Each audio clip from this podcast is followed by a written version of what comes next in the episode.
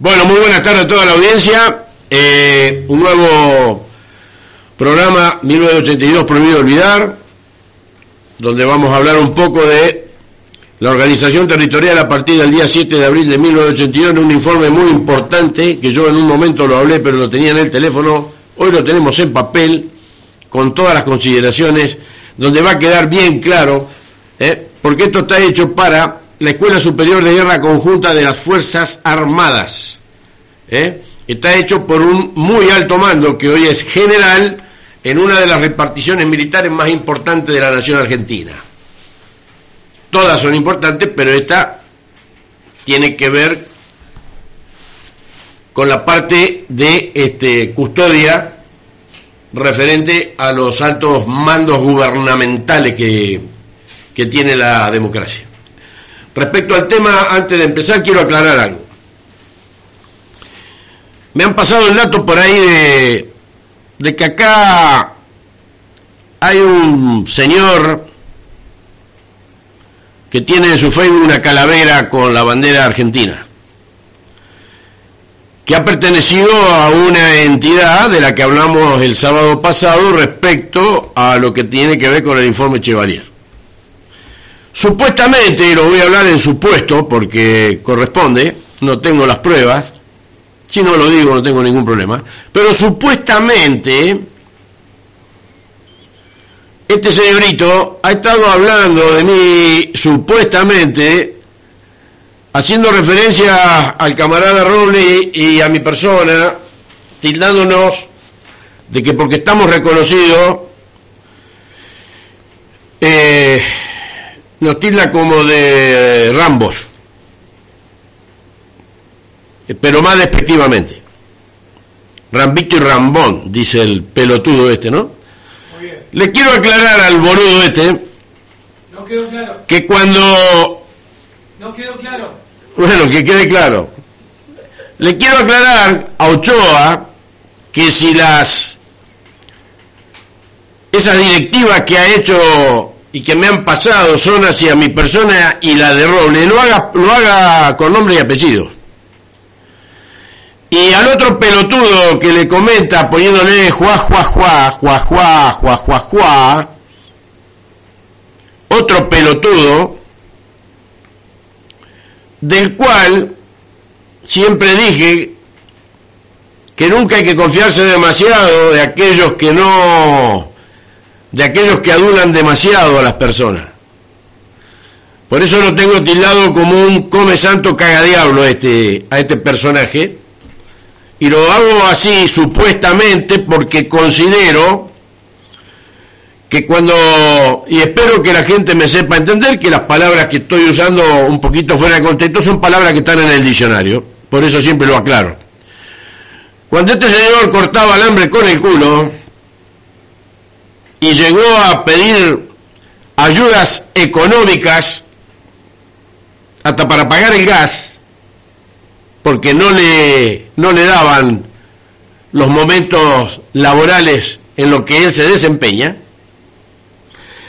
eh, recurrió al BGM que les habla hoy en la radio y que está a cargo de este programa.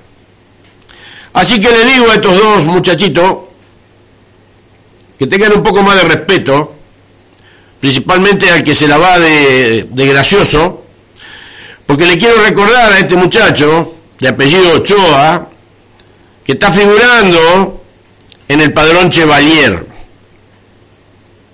y que debe ser uno de los que cagaron en su momento cuando había 240 para reconocer, porque figuraban en este padrón,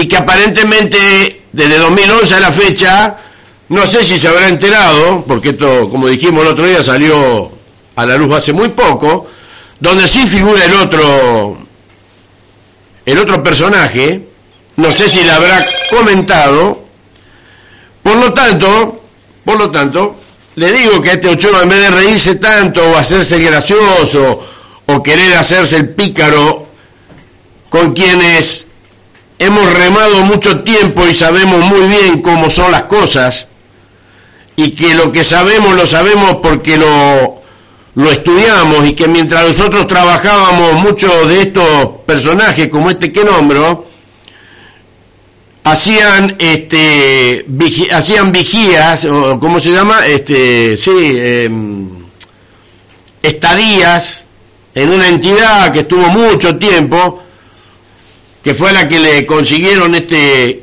famoso informe pero que no lograron nada. No tengo nada contra la entidad porque tengo gente conocida ahí y este pero cuando uno de estos estúpidos aparece queriendo hacerse supuestamente el pícaro hacia la persona de quien les habla y del amigo Roble, que lo único que hemos hecho durante mucho tiempo, y principalmente en mi caso ya con casi siete años por el lomo de radio, trabajando con documentación y no hablando boludeces cuando tengo un espacio radial, quiero decirles este, a este muchacho, a Ochoa, que está en el padrón Chevalier. Así que si no le informaron, se lo informamos de acá. Y el otro personaje se informó gracias a que este grupo de muchachos que trabajamos, entre los que estamos Roble y yo, eh, le pasaron el dato de que estaba como para que, ya que está judicializado y ahora quiere hacer cosas raras, eh, no lo nombro porque no le voy a dar entidad. Y porque se, se ha portado de manera la que yo catalogo de traidor a quienes le dieron una mano, lo ayudaron y lo respaldaron. Y si tiene algo para decir que lo diga y que lo fundamente, si es verdad o si es mentira.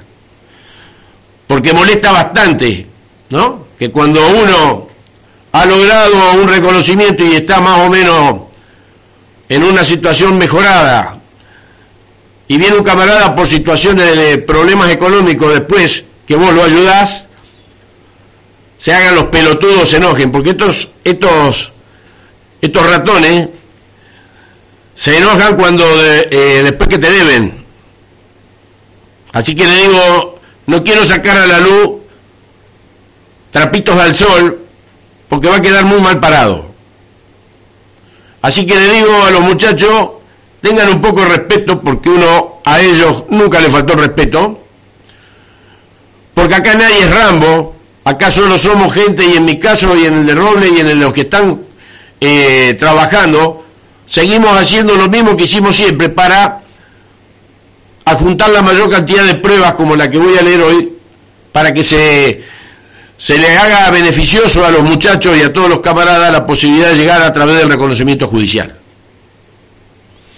Así que hoy dejo esa advertencia nada más. No me rompan las pelotas, no me rompan las pelotas porque yo no me meto con nadie, simplemente lo que hago es sí pelear contra los monjes negros que nos han hecho la vida imposible y que sí, en mi caso conozco muy bien el paño. No como otros que hablan solamente por hablar y dicen muchas cosas que, en el momento que alguno de estos muchachos les pida rendir cuenta con pruebas, no sé cómo van a hacer para, para explicar la situación a las que hacen referencia. Así que vuelvo a reiterarle, no me rompan las pelotas, porque yo lo único que hago es trabajar para ayudar a los camaradas, no me tomen de, no me tomen de boludo, porque este medio radial a mí me da la oportunidad de, yo vengo a hablar de la guerra del Atlántico Sur, zona de despliegue continental y las pruebas que avalan a todos los muchachos. Por ahí me toca perder el tiempo como ahora, con estos imbéciles que se creen más vivos de lo que son y todavía no han llegado al reconocimiento, o que han participado en ciertas eh, situaciones en las cuales al día de hoy no están reconocidos, y encima de que se hacen los vivos, o que uno de ellos se hace el vivo, no sé si está enterado que en ese padrón figura y que hace 11 años tendría que haber estado, cuando la señora Peñafor sacó el listado de los que se beneficiaban para el cobro de la pensión, certificación y demás cuestiones, si, ese, si eso pasó, este divertido personaje hace 11 años que lo cagaron. No veo de qué puede estar tan contento de andar siguiendo, haciéndose chistoso con el otro personaje, que como digo resultó terminar ser un traidor. Así que quería dejar en claro eso, porque después quizás aparecen despacito, si toman vuelo, van cada vez tirando más este, boludeces en las redes sociales y no, no estoy a los 60 años para aguantar imbéciles que al día de hoy en vez de estar reconocidos están siguen boludeando. Cuando uno por el trabajo serio que hizo más allá de los años que le tocó pero la gran experiencia que uno adquirió en todo la gran cantidad de pruebas que no necesité una desclasificación para poder aportar a mi expediente vengan estos pelotudos a querer agarrarlo a uno de estúpido o a querer dejarlo mal parado en las redes sociales. Así que tengan cuidado muchachos y principalmente el deudor porque va a tener problemas graves. Espero que quede claro. Desde este medio no nos metemos con nadie, no atacamos a nadie. Sí lo que decimos cuando están equivocados o que hay personajes que, que hacen kiosco, eso sí lo vamos a decir, pero en lo personal y en lo individual no me meto con nadie. Así que eh, traten de ser un poquito más gente, llámense a silencio y sigan procurando llegar al reconocimiento, que creo que eso es más prioritario. Porque si no a este personaje le hubiera venido bien, en vez de venir al pie a quien les habla, haber recurrido a los que él tanto adula, ¿eh? a los que le anda lamiendo el trasero, pero resultó ser que a la hora de que las papas quemaban, recurrieron a mi persona y a la persona de mi, del compañero y camarada y amigo ex cabo que vive en Canadá, eh, Araujo, al cual también se le recurrió ayuda económica para lo que pensaban hacer una emisora, no sé qué, y se le, se le otorgaron los, se le dieron los beneficios o se le dieron los, las ayudas económicas correspondientes a las que el día de hoy no tenemos ni novedad. Entonces, encima, que salgan a hablar al pedo, o se hagan los chistosos, o tienen indirecta, si tienen huevo para hablar, den nombre y apellido. Así me dan la posibilidad de una buena réplica. Yo hoy me tengo que sujetar a una réplica porque como siempre digo, los cagones no hacen historia. Eh, hablo en supuestos.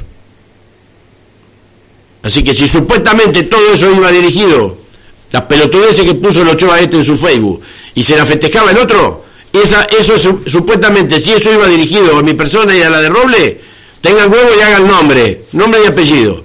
Porque así como se mueven, siguen demostrando que son como los de la, como, como Jay Hoffer, o como los que se fueron a la mierda de la guerra. Así que bueno, quería aclarar eso porque no me gusta quedar pagando. Porque después me pregunten si yo era esto, era lo otro, que por qué esto, que por qué lo otro. Mi conducta fue siempre la misma. Soy jetón, soy jetón. Soy cabrón, soy cabrón en lo que refiere a los reconocimientos que tienen que ver y a la ayuda que se le hace. Estuve en Buenos Aires ayudando al camarada que vino sábado pasado con una ACB porque le iniciaron mal una situación en la cual estaba involucrado judicialmente. Fuimos a Buenos Aires, estamos trabajando, está la perspectiva de solución. Para eso estamos. Así que les recomiendo a estos muchachos, traten de seguir trabajando o, hacer algo para que nos reconozcan. ¿Eh? Traten de ser reconocidos. Que es la gloria más grande que puede tener todos los soldados que estuvimos en la zona de pliegue continental y que nos batallaron durante 40 años. No vengan a agarren de gire a los que los cagan, no a los que ayudan. Doy por finalizado el tema. Voy un temita, Jorge. Buen día, Enrique, acá firme como rulo de estatua escuchando tu programa. ¿eh? Estamos escuchando la música y, como siempre, al lado tuyo. Vamos, Enrique, todavía. Vamos por más. Vamos. viva la patria.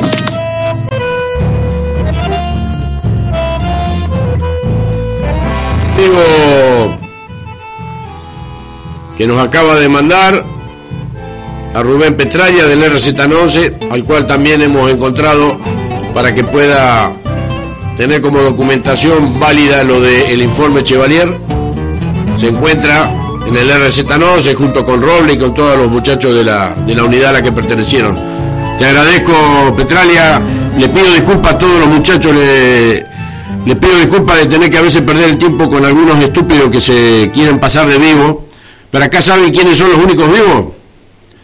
Los únicos vivos son los que llegan al reconocimiento. Sea como sea. Principalmente por la vía judicial donde hay que presentar la mayor cantidad de pruebas. Y donde hay muchos que ni siquiera tienen un papel que condicione el hecho de que por lo menos fueron movilizados. ¿Eh? Así que si eso se creen vivo, bueno, lo lamento y por eso pido disculpas a toda la muchachada que hoy está escuchando el programa, que yo tengo un, tema muy importante para hablar, de tener que haber hecho esta aclaración y haber perdido estos minutos de, tan valiosos de radio para dos este, personajes, para dos personajes que no, aunque no vale la pena ni nombrarlos, o por lo menos a uno no vale la pena nombrarlo y aclararlo del otro, lo digo porque si no después eh, me empiezan a preguntar por qué esto, por qué lo otro. Como yo no me, no me meto en ese tipo de boludeces, estoy en otras cosas más este, elevadas en lo que respecta a la, a la lucha, este, vuelvo a pedir disculpas por haber perdido tiempo en esta, en esta parte del programa de, de haber tenido que hablar de esto. Pero bueno, más vale este, abrir el paraguas porque si no después este, acá el que se calla otorga, y yo no le otorgo nada a nadie, ni le voy a permitir a nadie que me falte el respeto, porque yo no le falto a nadie, a el respeto, al contrario, siempre, hemos trabajado para ayudar. Le mando un saludo a Robles, que después lo vamos a sacar al aire, le mando un saludo, otro de los perjudicados. Eh, le mando un saludo muy grande a todos los muchachos que componemos este, este grupo de trabajo, principalmente al amigo Guillermo Kiner, a Claudio Bordenave, a, bueno, a, al amigo Dawson, Santorio, bueno, a todos, a todos, ya saben quiénes son, pero bueno, por ahí te hacen este, calentar un poco ciertas actitudes estúpidas de gente que ya a los 60 años deberían estar este, eh, pregonando por cosas más importantes que salir a hacer pavada. Bueno, Respecto al tema que hoy tenemos en carpeta, a este informe, al cual vamos a dar lectura, y en lo posible trataremos de meter lo más posible, si no lo seguiremos el sábado que viene, a con otros agregados. Que es muy importante para que los muchachos sepan que hayan estado donde hayan estado en la parte de, de nuestra zona de despliegue eh, continental, todos estuvimos involucrados en la guerra, cómo, y cómo se han hecho los, las situaciones territoriales a partir del 7 de abril. Bueno, dice en la introducción, más o menos como para ir dando, y dando una orientación a lo que vamos a hablar, la problemática de la jurisdicción del Teatro de Operaciones del Conflicto del Atlántico Sur a suscitado discrepancias cuyas consecuencias a corto, mediano y largo plazo aún impactan en los ámbitos político, militar, legislativo y judicial. Desde el punto de vista militar, específicamente en el nivel operacional, arribar al esclarecimiento del programa planteado permitirá extraer experiencia de valor respecto a la integración producida entre los distintos niveles de la guerra para la conformación de los teatros de operaciones, particularmente en lo ateniente a la jurisdicción dada la importancia que reviste para el comandante del teatro contar con el espacio geográfico necesario que le otorgue libertad de acción suficiente para la configuración de las operaciones militares contribuyentes al logro del objetivo operacional.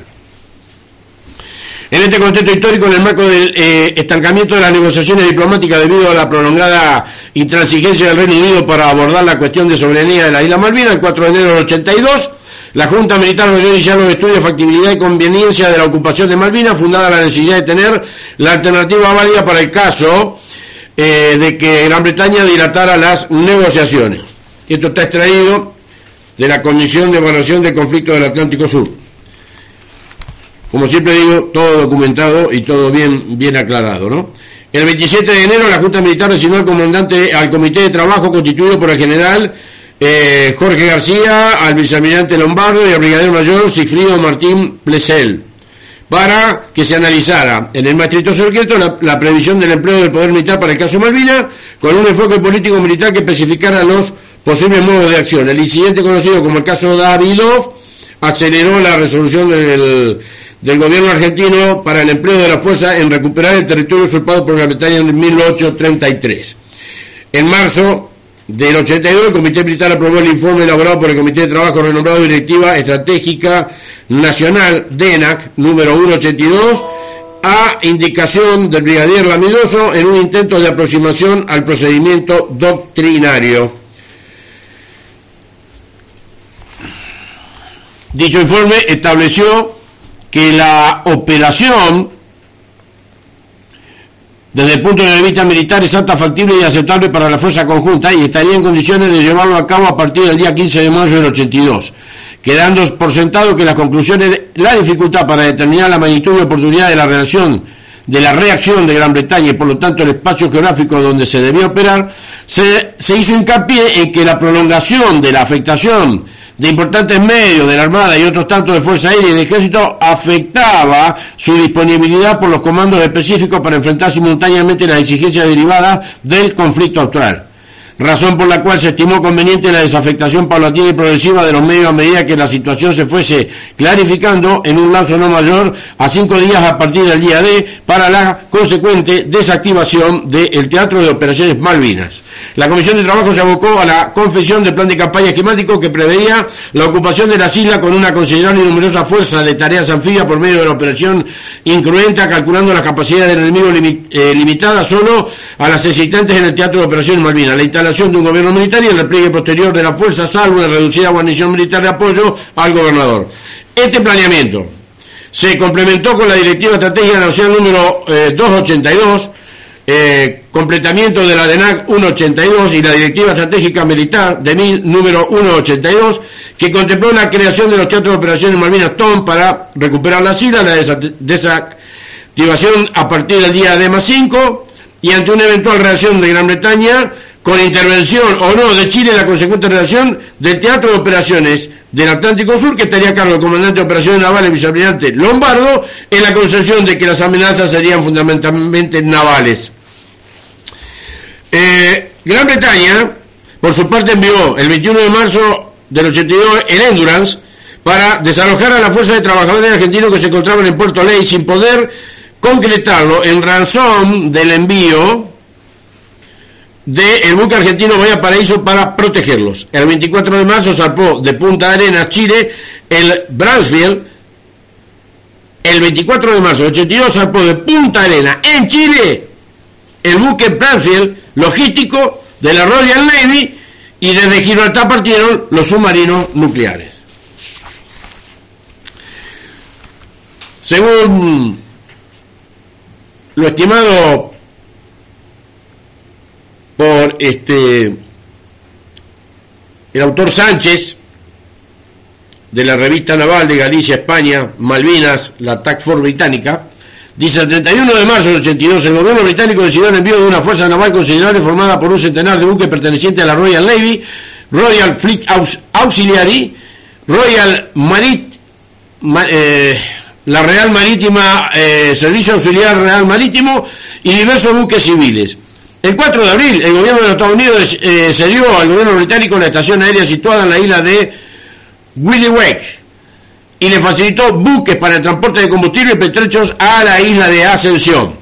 La magnitud de la relación británica, que se diferenció notablemente de los casos anteriores donde había preferido la negociación al enfrentamiento, es explicada por el profesor Mariano Bartolomé, donde señala que la decisión estratégica del Reino Unido de emprender el riesgo de una guerra eh, limitada y que se asegurase la línea de comunicación del Atlántico Sur frente a la vulnerabilidad del Canal de Panamá y el Canal de Suez, en caso de conflicto armado. Dicha estrategia era este, coincidente con la estrategia estadounidense, disuasión oceánica, proyección de poder, dominio del mar, para contrarrestar la actitud expansionista soviética, habiendo alcanzado ambos, actores hegemónicos la paridad nuclear durante eh, el conflicto este-oeste o la llamada Guerra Fría.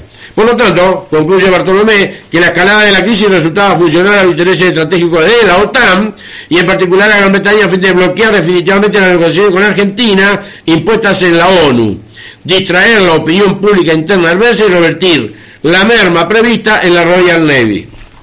la imprevista reacción británica determinó que el gobierno argentino adoptara una actitud defensiva sin planificación exhaustiva previa y acortó los plazos tanto en el nivel estratégico como en el operacional, dando lugar en una vertiginosa cronología de la creación de los comandos operacionales y comandos específicos cuyas tareas contribuyentes al Teatro de Operaciones Atlántico Sur serían coordinadas a través del Estado Mayor Conjunto. El 1 de abril, por decreto del Poder Ejecutivo Nacional, número 675 del 82, se crea el Teatro de Operaciones Malvinas, George San del Sur, TOM, designando como comandante la General de División Carlos Alberto García. Su jurisdicción fue establecida por la, Directiva Estratégica Militar número 182, que decía, comprenderá Isla Malvinas, Georgia, Sangre del Sur, los espacios marítimos adyacentes necesarios y el espacio aéreo correspondiente, debiendo coordinar con los comandantes en jefe de la Fuerza Armada y otros comandos estratégicos operacionales la fijación de la delimitación definitiva del Teatro de Operaciones del Atlántico Sur. 7 de abril del 82, por decreto PEN número 700, se crea el Teatro de Operaciones del Atlántico Sur designado como comandante al vicealmirante José, este, Juan José Lombardo, jurisdicción establecida por la Directiva Estratégica Militar número 182, dice que comprenderá Isla Malvinas, Georgia, Sangre del Sur, espacios marítimos necesarios que aseguren el control del litoral atlántico argentino y los espacios aéreos correspondientes. En cuanto a la organización del Teatro de Operaciones Atlántico Sur en el anexo 3 de la citada Directiva Estratégica Militar, se indica que estará compuesto por el componente terrestre integrado por los medios terrestres de la guarnición Malvinas y del Regimiento de Infantería 8 como reserva operacional en el continente, el componente naval integrado por los medios navales de la guarnición eh, militar Malvinas y por los medios navales y aeronavales del Comando de Operaciones Navales y el componente aéreo integrado por los medios aéreos de la guarnición militar Malvinas y aquellos de la Fuerza Aérea que el comandante eh, del Teatro de Operaciones requiriera. Asimismo, la Directiva Estratégica Militar número 182 estableció tareas particulares de los comandos estratégicos operacionales, sus jurisdicciones e instrucciones de coordinación autorizando contactos horizontales, como así también, como así también, eh, la vigencia de las directivas estratégicas militares número 2 barra 79 y número 1 barra 80 para el resto de los comandos estratégicos operacionales. Esto fue sacado del Estado Mayor Conjunto de las Fuerzas Armadas, Directiva Estratégica Militar. ¿eh? El Comando Aéreo Estratégico elaboró una directiva que se estableció la instalación de bases aéreas militares BAM, primero entre Leu, Comodoro Rivadavia, San Julián, Santa Cruz, Río Gallego, Río Grande y la constitución de la Fuerza Aérea Sur, el Comando Aéreo de, Transporte y el Comando Aéreo de, eh, de Defensa. El plan de campaña esquemático del Teatro de Operaciones Malvinas refirió exclusivamente a la ocupación de la isla con un considerable y numeroso numerosa fuerza de tareas anfibias, la instalación de un gobierno militar y un repliegue posterior de la fuerza a una reducida guarnición militar de apoyo al gobernador y manteniendo el objetivo hasta el día más 5. Ante una eventual relación eh, británica local se preveía el empleo de la Reserva Estratégica Militar de el Comando de Operaciones Navales. El plan de campaña esquemático del Teatro de Atlántico Sur, emitido el 12 de abril del 82, establece la misión a consolidar la zona insular este, reconquistada, impedir su recuperación por parte del oponente y apoyar las acciones del gobierno militar a fin de ejercer la soberanía argentina en las Islas Malvinas, Georgia, Sangui del Sur y contribuir a asegurar el pleno ejercicio del Atlántico, en el Atlántico Sur. Para ello, en función de las posibles capacidades del enemigo, se determinaron las misiones particulares a sus elementos dependientes, el Comando Militar Malvinas y el Comando de Operaciones Navales. Cabe señalar que el comandante del teatro asignó tareas directamente a los elementos dependientes de la guarnición Malvinas, odiando al comandante de la guarnición militar Malvinas como articulador del Comando Conjunto Subordinado. Contexto situacional. En el contexto estratégico de los años 80, según se refleja en la Directiva Estratégica Militar número 182, la hipótesis de conflicto con Chile condicionó la delimitación de los teatros de operaciones. Por lo tanto, se previó la creación del Teatro de Operaciones Sur. Según surge de la orden de comando del jefe, eh, del, el jefe del ejército, de jefe, eh, jefe 3 de operaciones o jefatura 3 de operaciones, número 110 barra 57 del 82, del 1 de mayo, por el, por el cual se ordenó la movilización y despliegue estratégico de elementos asignados al llamado Teatro de Operaciones Sur para estar en mejores condiciones de enfrentar un probable conflicto de dos frentes.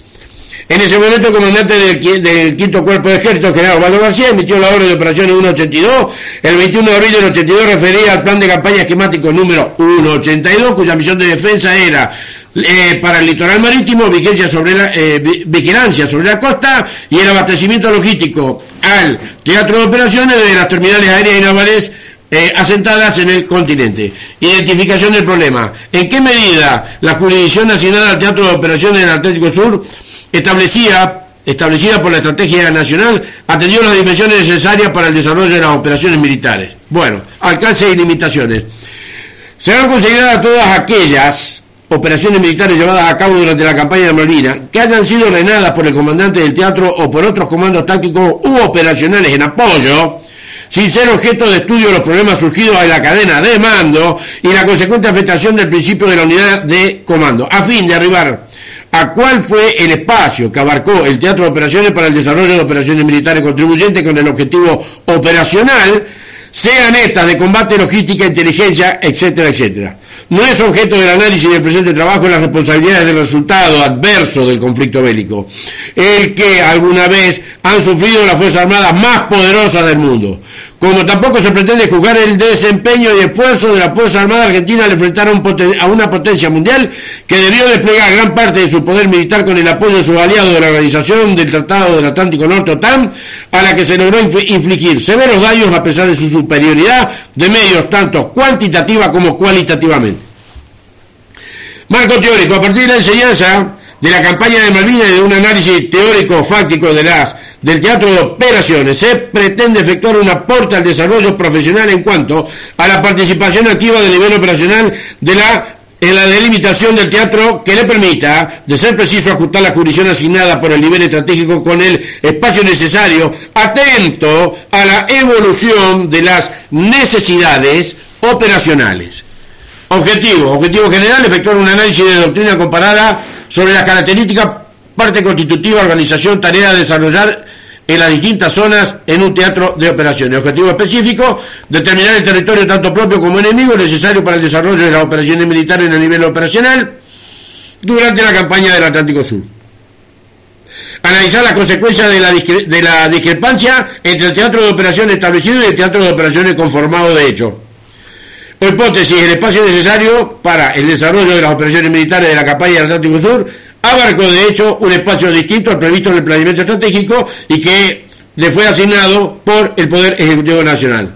Metodología, en el capítulo 1, se requerirá fuentes primarias y secundarias, leyes, manuales militares informes del Centro de Estudios Estratégicos de Argentina, Reino Unido, Estados Unidos de América y de Chile con el objeto de realizar análisis comparativo del concepto de, lo, de teatro de operaciones para luego verificar su concordancia y o diferencia con la jurisdicción del Teatro de Operaciones Atlántico Sur. Y en el capítulo 2, a partir de las operaciones llevadas a cabo durante el conflicto Atlántico Sur, se utilizará el método inductivo para inferir el espacio necesario del teatro de operaciones conformado de hecho. A partir de las conclusiones parciales arribadas se pretende identificar las consecuencias del impacto a corto, mediano y largo plazo. Bien, vamos a, a continuar con el capítulo número uno, características, parte constitutiva y organización y tareas a desarrollar en las zonas, en las distintas zonas de un teatro de operaciones. Plexo normativo argentino. La ley de defensa nacional, de la que tantos hablamos en este programa, ¿eh? vigente en el año 82. Ley de defensa nacional número 16970-66, que queda enmarcada en el Boletín Oficial de la República Argentina número 21043-1966, la defensa nacional, y su decreto reglamentario la número, el número 739 del 67, quiero decir que esto fue derogado ya, ¿no es cierto? Lógicamente. Pero en el 82 estaba vigente. Cuando yo digo que nosotros somos veteranos de guerra por las leyes vigentes en el 82, por los estamentos legales, legales que condujeron y organizaron la guerra, creo que por lo que voy leyendo y por lo que se está sacando a la luz, no estoy equivocado. Entonces dice, la Ley de Defensa Nacional 16970 al 66 y Decreto Reglamentario 739 al 67, vigente en 1982, define el teatro de operaciones como la parte de parte del territorio nacional necesaria para el desarrollo de operaciones militares. Asimismo, establece que la Constitución se efectuará por decreto del Poder Ejecutivo Nacional, que contendrá, entre otros aspectos, los límites geográficos del teatro, su denominación, fecha de puesta en vigencia y la designación del comandante, quien dependerá en forma directa del presidente de la Nación y ejercerá la autoridad en el ámbito del teatro. La ley 23554 del 88 actualmente vigente no define al teatro de operaciones, pero establece que en caso de guerra o conflicto armado internacional, el presidente de la nación podrá establecer teatro de operaciones delimitando las correspondientes áreas geográficas. lo que refiere a...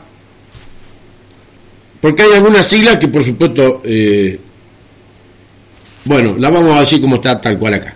La PC 0001, Doctrina Básica para la Acción Conjunta de las Fuerzas Armadas del año 1979 y el llamado y famoso y acá siempre machacado por ser parte de lo que nos reconoce como veterano de guerra, Reglamento RC22, Fuerzas Terrestres en el Teatro de Operaciones, vigente en 1982, coincide en definir que la campaña como el conjunto de operaciones militares relacionadas entre sí para obtener un objetivo fundamental a nivel estratégico operacional dentro de un tiempo determinado. Asimismo, definen al teatro de operaciones como el espacio necesario para el desarrollo de operaciones militares en el nivel estratégico operacional, concepto que mantiene vigencia en la actualidad en el ROB-00-01, condición para las fuerzas terrestres.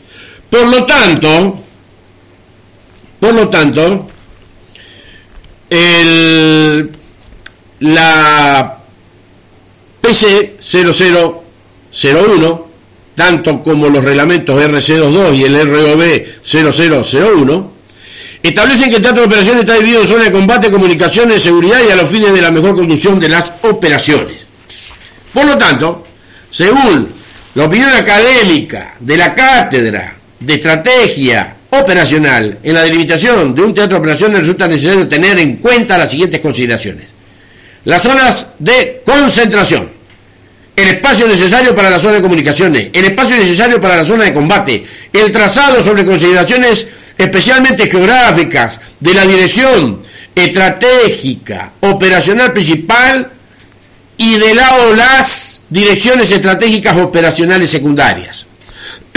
Del análisis de la evolución de la doctrina militar argentina se puede apreciar que no ha variado la forma de organizar territorialmente el teatro de operaciones en zona de combate y comunicaciones cuyas principales características son Zona de combate. La zona anterior a un teatro de operaciones en la cual se desarrolla, se prevé el desarrollo de operaciones militares por parte de efectivos de consideración. Incluye los espacios necesarios para cumplir eh, con las operaciones de combate previstas y su apoyo inmediato y se extiende hacia la retaguardia hasta el límite anterior de la zona de comunicaciones. Zona de comunicaciones era parte del teatro de operaciones situada fuera de la zona de combate contigua a esta, que contiene las líneas de comunicaciones, las instalaciones para el abastecimiento, evacuación y otros órganos requeridos para el apoyo y mantenimiento inmediato de la fuerza de campaña, su límite anterior coincidirá con el posterior al de la zona de combate.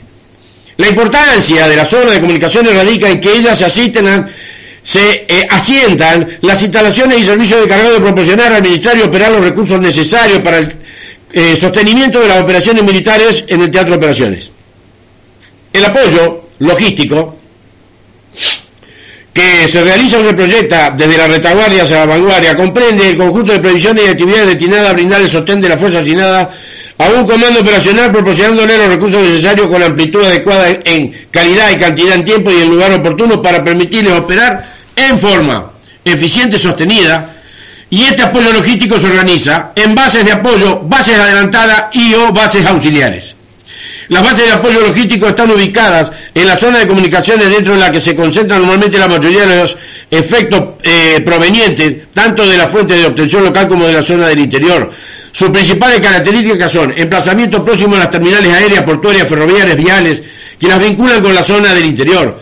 Carácter preferentemente conjunto infraestructura adecuada para depósitos, talleres de mantenimiento, alojamiento, instalaciones de sanidad y facilidad del manipuleo de cargas capacidad de la ejecución de las funciones de logística del personal y, logística del personal, facilidades de comunicación con la zona interior y con las bases avanzadas que le, que le dependan, seguridad adecuada para el normal desenvolvimiento. La doctrina militar conjunta, tanto en 1982 como en la actualidad, asigna eh, a los estados mayores generales de cada Fuerza Armada la responsabilidad del apoyo logístico de sus elementos, aun cuando estos hayan sido asignados a un comando operacional conjunto. Sobre la base del el comandante de un conjunto operacional será el responsable de coordinar el apoyo logístico en su jurisdicción con el objeto de evitar la superposición de los esfuerzos. Por lo cual queda regulado por dos principios básicos, que el apoyo logístico directo a cada fuerza componente es responsabilidad de su comandante y la coordinación de estos esfuerzos logísticos es responsabilidad del comandante del teatro de operaciones. En síntesis, una organización funcional que contempla todas las necesidades logísticas inmediatas del sector apoyado. Bases adelantadas son depósitos en la zona de comunicaciones, abastecidos desde una base de apoyo logístico, que ejecutan el apoyo cercano y continuo de la fuerza empleada en la zona de combate cuando la distancia haga necesario contar con una instalación intermedia. La cantidad de bases avanzadas a establecer estará en relación con las necesidades del apoyo de las fuerzas emplazadas en la zona de combate, los medios de apoyo e instalaciones disponibles y las vías de comunicación existentes en la zona. Las bases de apoyo logístico y las bases avanzadas podrán también asumir responsabilidades de control de daño zonal, seguridad en la zona de comunicaciones y asuntos territoriales, conforme evoluciona la guerra y la tecnología las operaciones militares a desarrollarse en los teatros de operaciones pueden presentarse como lineales, no lineales, contiguos, no contiguos y sus distintas combinaciones. Entendiéndose por teatro de operaciones lineales a los que sus operaciones se estructuran sucesivamente en profundas, cercanas, en la propia retaguardia y en las no lineales a las que se ajustan a este orden. Los teatros de operaciones contiguos o discontiguos se refieren así se refieren así a dichas áreas son linderas, sean linderas o no, con otras. Repito, entendiéndose por teatro de operaciones lineales a los que sus operaciones se estructuran sucesivamente en profundas, cercanas en la propia retaguardia y las no lineales a los que no se ajustan a este orden. Los teatros de operaciones contiguos o discontiguos se refieren así, así, dichas áreas son linderas o no, una con otra. Doctrina militar del Reino Unido. Bueno, como más o menos especifican doctrinas parecidas, eso, esto es parte de lo que voy a después, porque quiero ir al quiero ir a la, parte concreta de, lo que hace la Argentina. Estos aspectos los voy a dejar para, para más adelante. Continuando con esto, dice, en el capítulo 2, conflicto armado del Atlántico Sur, las operaciones militares y su espacio necesario de hecho para desarrollar la campaña.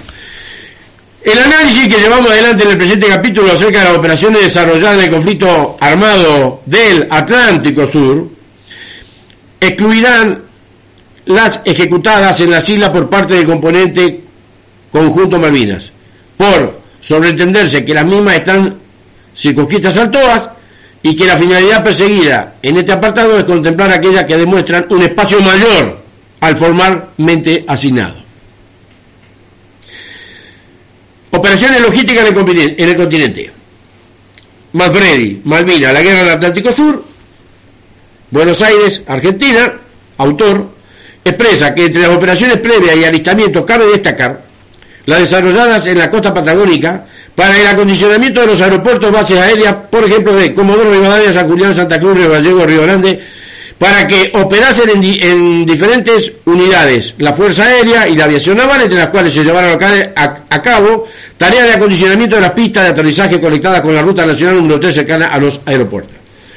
Entre las medidas defensivas adoptadas se construyeron refugios subterráneos destinados al personal, material, combustible y servicios esenciales en previsión de ataques aéreos al continente. Se constituyeron cordones de vigilancia equipados con radares de detección temprana. Se estableció un segundo perímetro defensivo destinado a contrarrestar posibles acciones de comando. Ante el anuncio británico de que sus unidades navales iban a llevar a cabo acciones de guerra en el Río de la Plata, se montó el operativo de defensa y alerta León 1 para neutralizar cualquier intento de la Fuerza de Tarea Británica en atacar Buenos Aires, constituyéndose dos grupos de tarea, uno de en la desembocadura del Río de la Plata y otro dedicado a patrullar las aguas externas. Así que esto está delimitada, sacado de los documentos como el, Departamento de Operaciones de la Primera Brigada de Palomar, también este, Uruguay dispuso alistar su escuadra y las unidades militares de tierra y aire al tiempo que la Fuerza Aérea inició una serie de vuelos de observación operando de las bases aéreas de Carrasco, Montevideo y La Paloma. ¿eh? Para aquello, bueno, vamos a seguir con lo importante.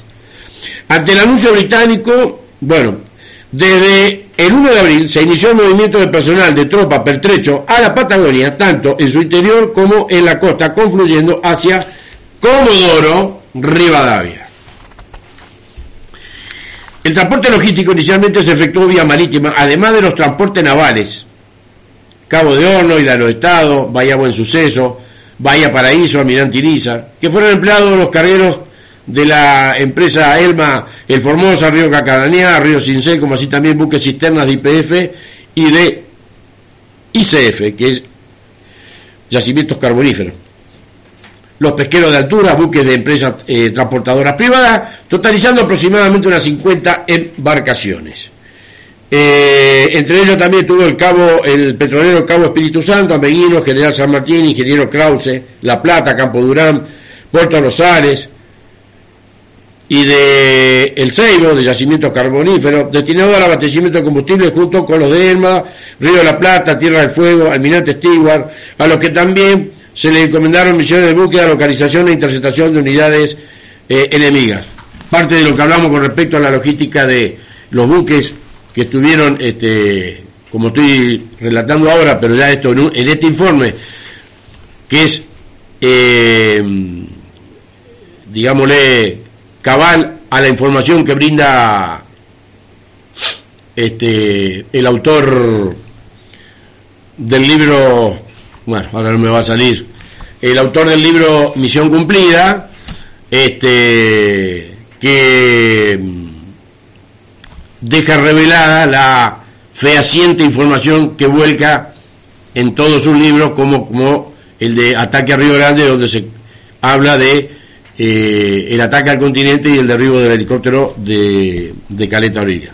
Lamentablemente se me hizo una laguna y no puedo recordar el nombre del autor, Jorge Muñoz. Ahí está.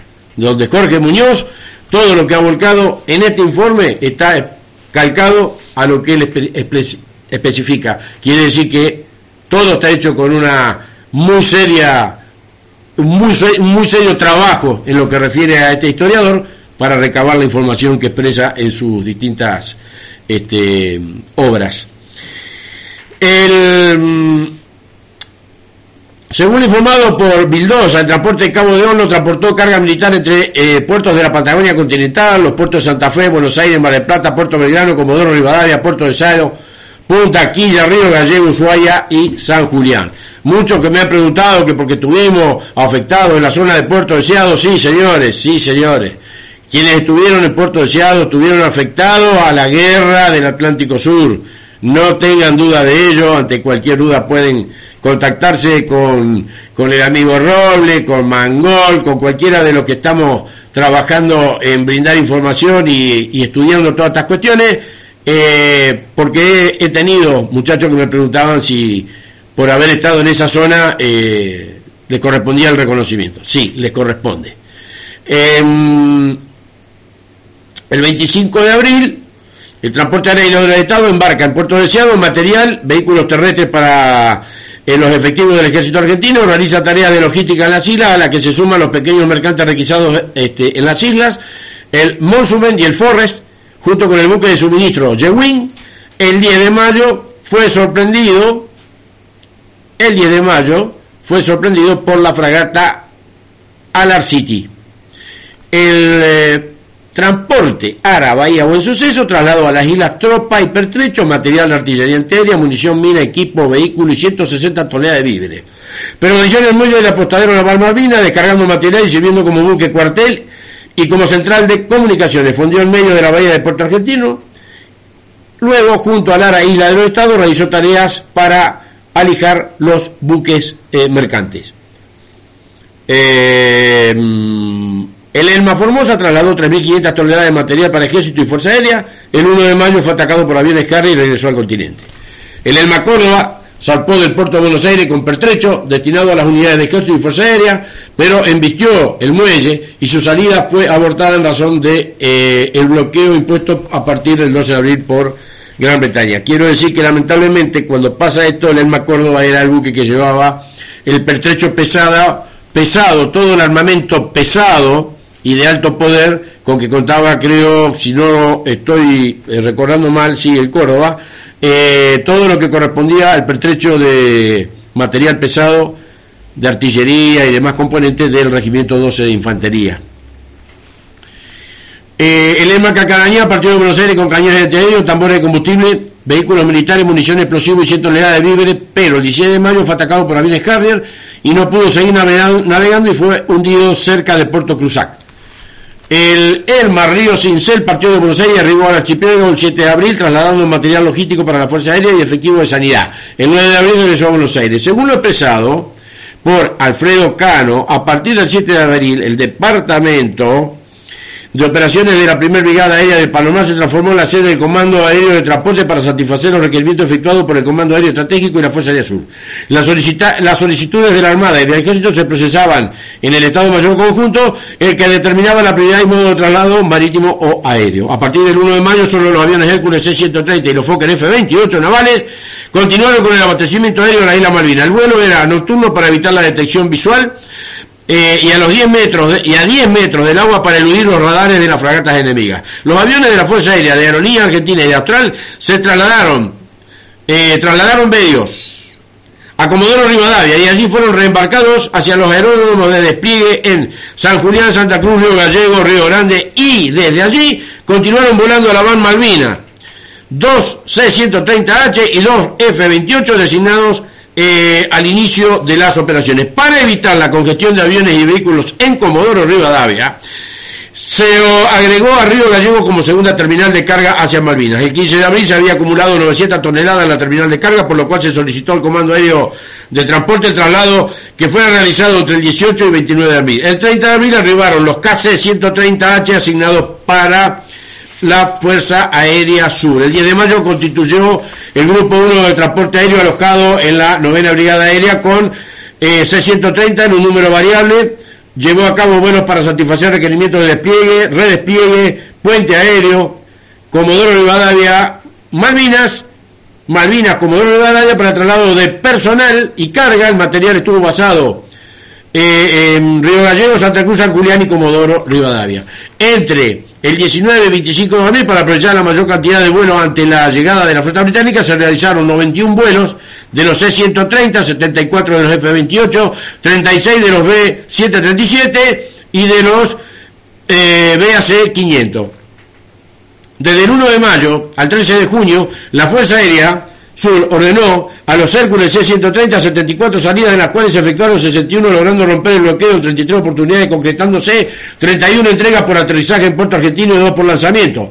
Paralelamente se cumplía una serie de vuelos especialmente con cargas para el ejército en las distintas guarniciones de Comodoro Rivadavia y Río Gallego, y el 13 de junio un Hércules realizó el último cruce de conflicto trasladando un cañón Sitter, o los llamados y conocidos SOSMA, de 155 con munición y trajo heridos al continente. El día 27, perdón, en los 27 días que duró el puente aéreo, los aviones trasladaron por modo aéreo 9.215 pasajeros, 5.008 toneladas de carga para sostener las operaciones insulares. Los aviones de apoyo logístico móvil de la región naval trasladaron 22.756 personas y 2.078 toneladas de carga, asimismo realizaron 17 vuelos a Puerto Argentino luego de iniciado el bloqueo eh, inglés. Vamos por la evacuación de heridos. Dice, según lo informado por el, Comando de Sanidad, el El 5 de abril se trasladó el Hospital Militar de Comodoro Rivadavia a Puerto Argentino, llegando a conformar el Centro de Interfuerzas Médico Malvinas. Dadas las características particulares del Teatro de Operaciones, se dispusieron los medios en cuatro escalones, desde eh, el puesto avanzado de socorro 1, escalón del puesto de socorro de la Ban Cóndor, segundo escalón en el Hospital Conjunto en Puerto Argentino, tercer escalón en el Hospital Rubicable de Comodoro Rivadavia y cuarto escalón en el Hospital Aeronáutico Central. La evacuación de los heridos a continente se realizó por vía hasta el 1 de junio en el que los buques, eh, que, este, eh, con los buques hospitales argentinos Bahía Paraíso y Almirante Lizar se pudo evacuar una gran cantidad de heridos, en forma simultánea. Hasta entonces, casi diariamente, un Hércules 630 los trasladaba al continente y la evacuación continuaba por vía aérea hacia Comodoro Rivadavia, Hospital Naval Puerto Belgrano y Hospital Militar de Campo de Mayo. El Hospital Militar de Puerto Argentino se organizó con los elementos trasladados de Comodoro Rivadavia, que al ser un hospital de guarnición no contaba con alguna de las instalaciones orgánicas de sanidad, de modo que se transformó en una instalación de sanidad de campaña improvisada. Luego fue reforzado con personal de sanidad y material de las tres Fuerzas Armadas, quedando constituido el Centro de Interfuerzas Médico Malvinas. Este hospital brindó asistencia sanitaria a todo el personal destacado en las islas hasta el 21 de mayo, cuando los ingleses desembarcaron en San Carlos e impidieron la evacuación desde la isla Gran Malvinas. Durante ese tiempo se brindó asistencia a 666 enfermos con lesiones traumáticas y a 1.324 sin traumatismo, con un total de 1.990, de los cuales 671 fueron evacuados de las Malvinas al territorio continental. Para transformar, transportar, perdón, a los heridos en combate se utilizó un helicóptero y la Fuerza Aérea Argentina evacuó 264 heridos. También prestaron servicio en la zona de combate los barcos Bahía Paraíso, Rompellera, y Lisa, adaptados para el servicio de sanidad hospitalario. Eh, a partir del ataque final a Puerto Argentino comenzó el flujo de heridos de forma continua e intensa eh, cercana al desborde. El buque hospital Bahía Paraíso en la práctica fue un transporte de heridos que afectaba la evacuación de los mismos al puerto de Punta Quilla operando eh, únicamente como hospital en el brazo que duraba la travesía. Operaciones de inteligencia. A partir del 20 de abril, la Jefatura de Inteligencia Naval asumió el control de las operaciones de inteligencia, las operaciones aéreas de exploración lejana, permitiendo tener información sobre la composición, posición y desplazamiento de la Fuerza de Tarea Británica y sus actividades en la isla de Ascensión. Cuando la Fuerza de Tarea Británica alcanzó la latitud 34 grados 40 minutos, se transfirió el control de las operaciones aéreas para exploración al TOAS perdón, se transfirió el control de las operaciones aéreas de exploración al TOA, sí. La necesidad de mantener actualizada la posición de la flota británica, que había partido de la isla de Ascensión hacia la zona de guerra, obligó a la Fuerza Aérea Sur a emplear los aviones Boeing 707 del Comando de Transporte en misiones de reconocimiento aéreo lejano. Operaciones navales realizadas, eh, según este, la información compilada por Héctor Martini, la flota Héctor Martini, Historia de la Aviación Naval, tomo 3, Instituto Aeronaval, Buenos Aires, Argentina, eh, la flota naval como Fuerza de Tarea 79 fue dividida en tres grupos por el comandante de Teatro Operaciones. Eh, ocuparon posiciones relativas favorables dividiéndose en dos líneas, dos líneas de acción, una compuesta por la GT 79-1 y 79-2 cercanía al Golfo San Jorge, la eh, GT 793 en proximidad de Hilano de Estado, resguardando también así el flanco sur como disuasivo ante eventuales intenciones de Chile. El 2 de mayo, el crucero General Belgrano fue atacado fuera de la zona de exclusión por el submarino Conqueror. El crucero sufrió importantes bajas y avenidas de gran magnitud que provocaron su hundimiento. En razón del hundimiento del crucero, el comandante del Teatro de Operaciones Atlántico Sur cambió la misión de la Fuerza de Tarea ordenándole dirigirse a aguas poco profundas para evitar a los submarinos nucleares y, apreció que el portaaviones 25 de mayo se, había constituido la unidad más buscada, por lo cual desembarcó su aviación de combate para que operara desde la base en tierra en conjunto con la Fuerza Aérea. Por lo tanto, a partir de esta fecha, las operaciones de los grupos de tarea consistieron en protección de tránsito marino, defensa antisuperficie, antisubmarina, antiaérea de protección de los aeropuertos, aeródromos de la Patagonia, desde donde operaban los medios aéreos. ¿Eh? ¿Queda claro? ¿Queda claro por qué todos somos veteranos de guerra? Bueno.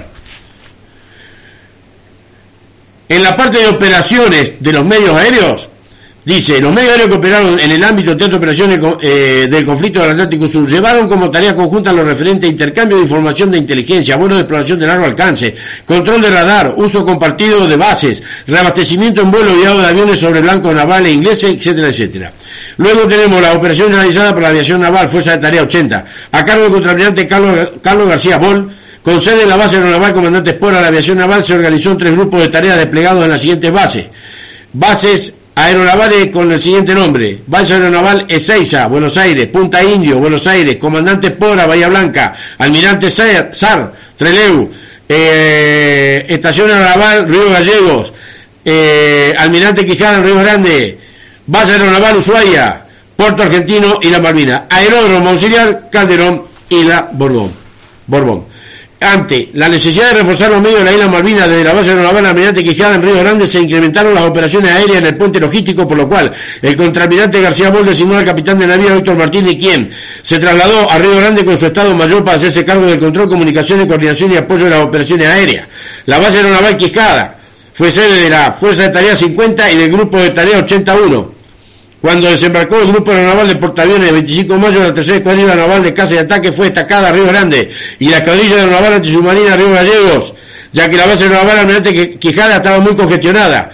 No fue posible operar en la naval Río Gallegos por la cantidad de aviones de la Fuerza Aérea, por lo que se optó por la estación naval Río Gallegos para ser utilizadas por los S-2E Tracker y los Embraer B, los Embraer 11 eh, que fueron seguidos por Brasil. Eh, las bases aéreas de Río Grande, Ushuaia y Estaciones Naval Río Gallego fueron los principales puntos de apoyo en operaciones aeronavales. La base militar Almirante Sar fue el asiento de los aviones Canberra de la Fuerza Aérea Argentina con bases aeronavales también y las bases aeronavales Comandante Pora, Seiza y Punta Indio aumentaron su nivel de actividad de sostenimiento y apoyo de operaciones. Los medios aeronavales empeñaron 60 aeronaves en las cuales perdieron 13. Los aviones de exploración tuvieron aproximadamente 200 contactos con el enemigo y para acciones de ataque empeñaron 4 aviones Super Etendard, 5 aviones A4Q y 5 MC-33 Aeromaki, de los cuales 8 se perdieron un grupo del Comando Aéreo Naval se incorporó al Estado Mayor de la Fuerza Aérea Sur con su sede en Comodoro Rivadavia. Operaciones efectuadas por la Fuerza Aérea Sur. Eh, las secciones operativas de la Fuerza Aérea Sur operaron en el ámbito del Teatro de Operaciones con el siguiente despliegue en continente. Eh, Ban Treleu, Escuadrón MK-62 Canberra, Ban Comodoro Rivadavia, eh, novena Brigada Aérea, Escuadrones C-130 y KC-130, Escuadrón Fénix, Escuadrón Miras 3, de caza, búsqueda y salvamento y de diversión. Van San Julián con escuadrones de A4C y M5 Dagger, Van Santa Cruz, escuadrón de, aviones Pucará en tareas costeras, donde muere Balco, aclaro esto de mi parte, y de reemplazo a la unidad similar desplegada en Malvinas, Río Gallego hubo escuadrones de aviones de ataque A4B y Miras 3, y, en la Van Río Grande el escuadrón M5 Dagger. Conforme a la necesidad del Teatro de Operaciones, la Fuerza Aérea Sur realizó operaciones de diversión, guiado, exploración, reconocimiento y transporte aéreo. La Cóndor fueron desplegados ocho aviones Pucará para tareas de reconocimiento ofensivo y ataque a objetivos terrestres, especialmente para repeler cualquier intento de desembarco como parte de fuerza de asalto de la Fuerza Aérea Británica. Las necesidades emergentes de la operación hicieron que las responsabilidades de las sesiones de la seguridad aérea e interceptación, SOSAI, fueran progresivamente creciendo y asumiendo a las de apoyo directo. SOAD. Entonces, el 4 de mayo fue creado el grupo de exploración y reconocimiento aéreo con base en la novena brigada aérea, a la cual se le asignó las responsabilidades en el TOA hasta 300 millas náuticas desde la costa, desde el paralelo 39 sur hasta el 56 sur. Para ello contó con eh, tres F-27 facilitados por el Comando Aéreo de Transporte. Debido a la extensión del área, se utilizó material del Escuadrón Fénix para crear áreas focales entre luego Comodoro Rivadavia, eh, Río Gallegos, Santa Cruz y con tres eh, LR-35 destacados este, destacados en GRA se cubrieron cuatro zonas de 200 millas náuticas hasta el paralelo 56. Eh, GRA, que por ahí se, se, me pasa, es la base Río Grande. Eh, se realizaron operaciones de exploración y reconocimiento sobre las rutas marítimas en la que se navegaba, en la, que navegaba el apoyo, eh, el apoyo logístico del enemigo y en zonas costeras hasta 300 millas náuticas con circuitos acorde a la autonomía del material. Aviones utilizados fueron B707, KC130, C130, F27, LR35, AC690, TS60, DHC6 e inclusive aviones Pucará. Los LR35 resultaron ser aeronaves más altas para las operaciones de diversión y de guiado de los A4B y de los Mirage 5. de los Dagger, el famoso Escuadrón Fénix. El empleo de aeronaves rápidas y de la capacidad del eh, Learjet 35 y los AC-690 para el transporte aéreo permitió limitar la utilización de otros medios de gran porte como el F-27 y F-28 que permitió economía de medio y flexibilidad. Las operaciones de vigilancia y control aéreo se emplearon radares móviles Westinghouse, AN, barra TPS 43, W430 en Comodoro Rivadavia, Gallegos, eh, en, en, Malvinas y en eh, Río Grande. Radares Cardion, MK2, alerta, alert, perteneciente al ejército argentino en La Malvinas, San Julián, Santa Cruz y la novena brigada aérea para detección e identificación, apoyo al control del tránsito aéreo y apoyo de las misiones de combate. En los centros de búsqueda y salvamento asignados a la Fuerza Aérea Sur, componente aéreo Malvinas, mantuvieron el apresto de los medios en Comodoro Rivadavia, Tenerife, Santa Cruz, San Julián, Puerto Deseado, Río Gallego, Río Grande y Malvinas.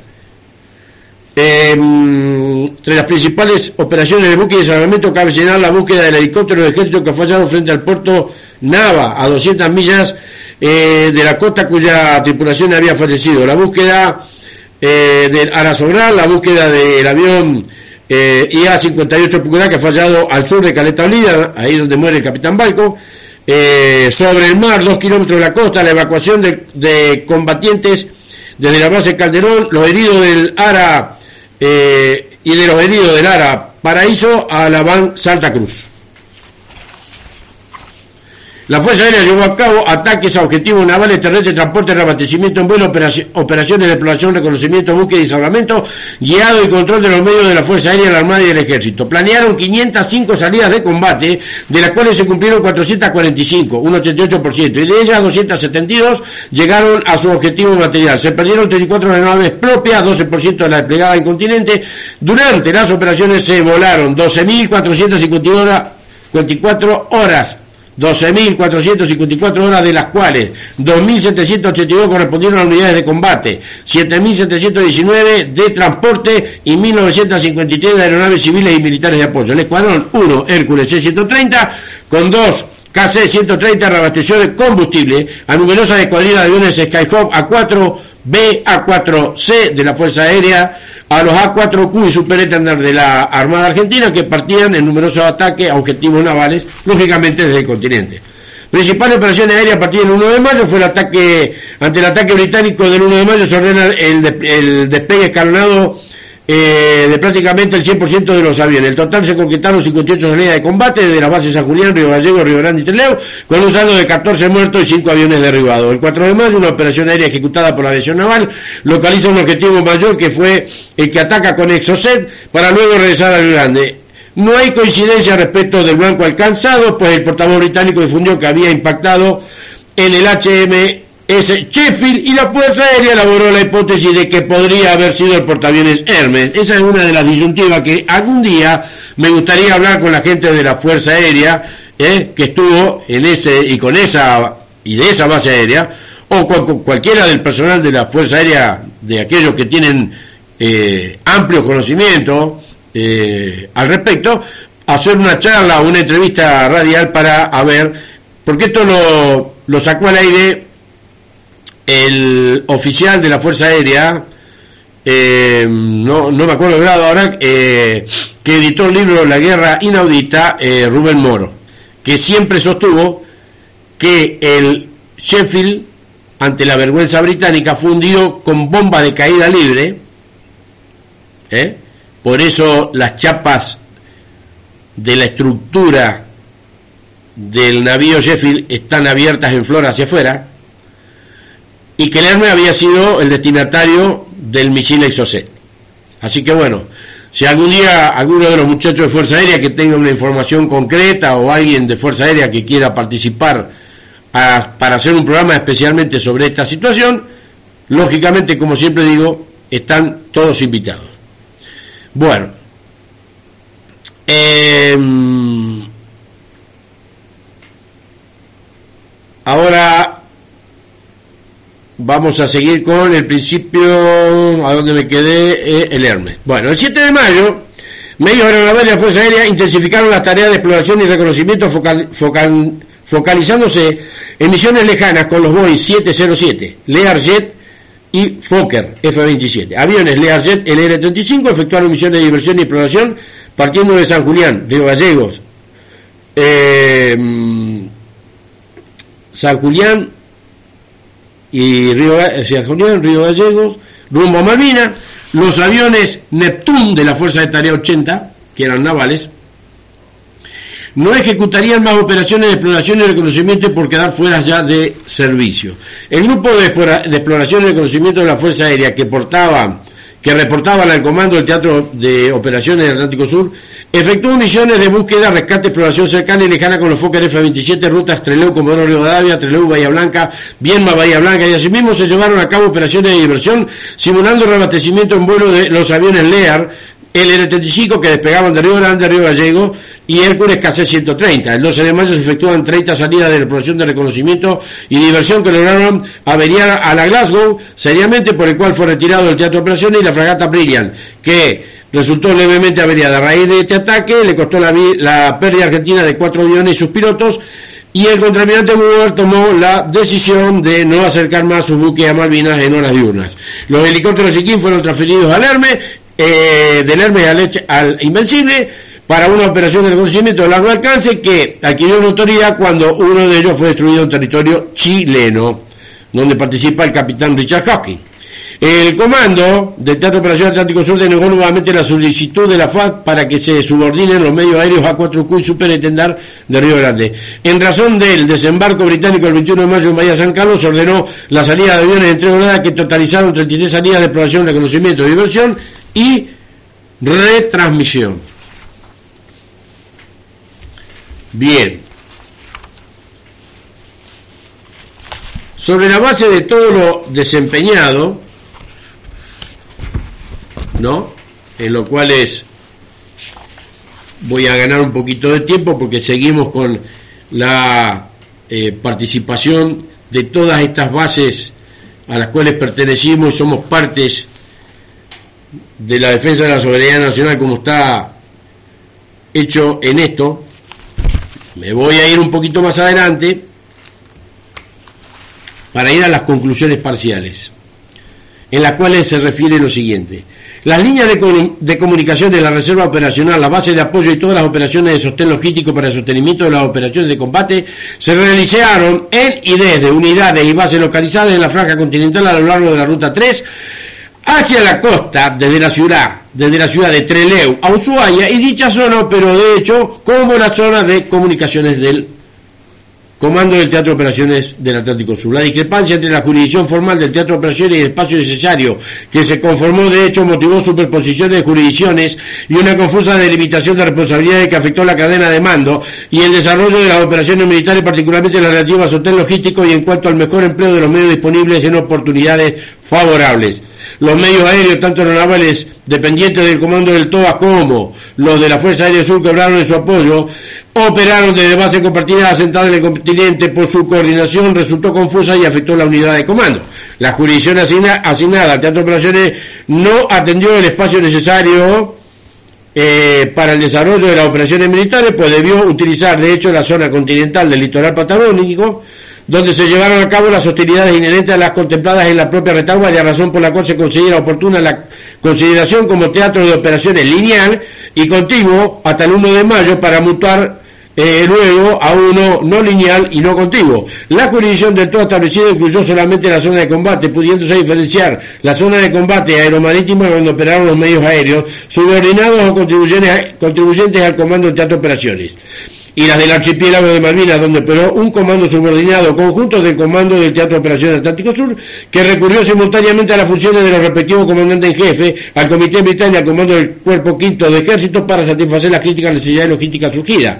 La falta de concordancia entre la jurisdicción formal del Teatro de Operaciones y el espacio necesario conformado de hecho afectó la capacidad de defensa de la isla, razón por la cual se dispuso la creación del Centro de Operaciones Conjuntos SOPECON, constituido por los, por los comandantes del TOAS, de la Fuerza Aérea Sur y el comandante del Quinto Cuerpo de Ejército, en un intento de centralizar los medios que en el ámbito del teatro de operaciones, sin este sin embargo, la creación tardía del SOPECON no logró revertir las consecuencias derivadas de la discrepancia jurisdiccional formal y fáctica que afectó la capacidad operacional incrementando la vulnerabilidad propia de la defensa de Puerto Argentino, centro de gravedad a conquistar por las fuerzas por las fuerzas británicas que de haberse este retardado podría haber influido en el resultado final del conflicto. La jurisdicción asignada al Teatro de Operaciones resultó el espacio necesario para el desarrollo de operaciones militares, pues debió utilizar, de hecho, la zona continental del litoral patagónica, donde se llevaron a cabo las actividades inherentes a la zona de retaguardia, razón por la cual se considera oportuna su consideración como teatro de operaciones no lineal y no contiguo. Conclusiones finales. La creación de los teatros de operaciones para la campaña de Malvinas no tiene basamento doctrinario. Pues para lograr el objetivo operacional hay una sola campaña por la cual se diseña una maniobra operacional que no varía como así pueden variar las actitudes de ofensiva y defensiva. Por lo tanto se considera que no solo a la luz de la doctrina, sino también de hecho la misión que fue asignada al TOM resulta al Teatro Operaciones Malvinas, claro. Resulta, en una primera fase de la campaña, asignándole toda la misión de complementar la segunda fase para alcanzar el objetivo operacional y consecuentemente el estado final operacional deseado. La delimitación de la jurisdicción del Teatro Operaciones no se ajustó la normativa vigente por no estar explicado en su decreto constitutivo y no resultar concluyente en la Directiva Estratégica Militar número 182. Repito, la delimitación de la jurisdicción del teatro de operaciones no se ajustó a la normativa vigente por no estar explicitado en su decreto constitutivo y no resultar concluyente en la Directiva Estratégica Militar número 182. La jurisdicción del Teatro de Operaciones del Conflicto Atlántico Sur se aparta de la doctrina militar nacional vigente, como así también de, de los países directa e indirectamente involucrados, la razón de no incluir la zona de comunicaciones y consecuentemente no depender de su comandante de actividad inherente a la misma, en la que son previstas en el área de responsabilidad del, cuarto, del quinto cuerpo de ejército en su comando. Mantiene bajo dependencia del comando de teatro de operaciones su, en su carácter simultáneo de comandante de operaciones navales, la base navales asentada en el continente de la jurisdicción del comando del quinto cuerpo, y contradijo los principios básicos de la doctrina militar en cuanto al comando de los medios disponibles del teatro. Al espacio necesario del Teatro de Operaciones Atlántico Sur resultó de hecho en un espacio distinto al asignado inicialmente por el nivel estratégico, debiendo trascender sus límites formales para incluir la zona de comunicación y tener la suficiente libertad de acción para conducir todos los medios disponibles del teatro, aunque fuese a través de un órgano tripartito como fue el. Es decir, que pasamos también a depender de este centro de operaciones conjunto como un intento de aproximación de la doctrina vigente en 1982 que se ha mantenido invariable hasta el presente. La puja interfuerza fue este, condicionante en la discrepancia fáctico-formal del Teatro de Operaciones del Conflicto, Atlántico, del Conflicto Atlántico Sur, al no incluir en su estructura interna la zona de comunicación en razón de, la, de una apreciación desacertada de la eh, posible reacción británica y eventual reacción chilena, provocando que la delimitación y conformación de los teatros de operaciones no fueran los adecuados y una superposición de jurisdicciones que vulneró la cadena de mando y limitó el empleo de los medios disponibles, factores que gravitaron el desenlace del conflicto armado cuyo resultado adverso tuvo consecuencias en el corto y mediano plazo tanto en el ámbito político como militar, dando lugar a los profundos cambios estructurales y doctrinarios. Las consecuencias perduran en la actualidad en los ámbitos legislativo y judicial en razón de la sanción de sucesivas leyes que han abandonado la problemática al abandonar con confusas interpretaciones de la jurisdicción efectiva del teatro de operaciones que no logran derimir los sucesivos reclamos judiciales interpuestos por personal que participó en el conflicto del Atlántico Sur. En tal sentido se aprecia que la condición de veterano de guerra no puede determinarse en base a una apreciación arbitraria del ámbito geográfico del teatro de operaciones, como tampoco discriminando las operaciones militares, pues sean estas de combate o de apoyo de las mismas, corresponde ser llevadas a cabo en la estructura interna del teatro de operaciones. El conflicto armado del Atlántico Sur comenzó desarrollándose en un teatro de operaciones lineal y contiguo, en donde podemos concluir que la zona de comunicación estaba materialmente materializada por el sector este de la Patagonia Austral, desde donde se proporcionaba tanto apoyo logístico, apoyo aéreo, donde se encontraban las fuerzas navales más poderosas que a espera de oportunidad favorable para ser empeñada, desde donde se ejerció la conducción operacional y fue además el lugar de concentración de los recursos que serían destinados al sostenimiento de las operaciones de combate a ser desarrolladas por las fuerzas principales desplazadas en la isla. La zona de combate estuvo este, materializada por la zona insular, siendo su centro de gravedad proteger Puerto Argentino y como operaciones profundas la desarrollada por los medios aéreos que le infligieron severos daños a las líneas de sostenimiento del oponente británico. Una, este, una vez perdido el control de mar, el teatro de operaciones de hecho mutó a uno no lineal y no contiguo, en donde los mayores esfuerzos para proporcionar el sostenimiento recayeron por los medios aéreos para mantener activa la línea de comunicaciones con las fuerzas principales emplazadas en las islas. Bueno,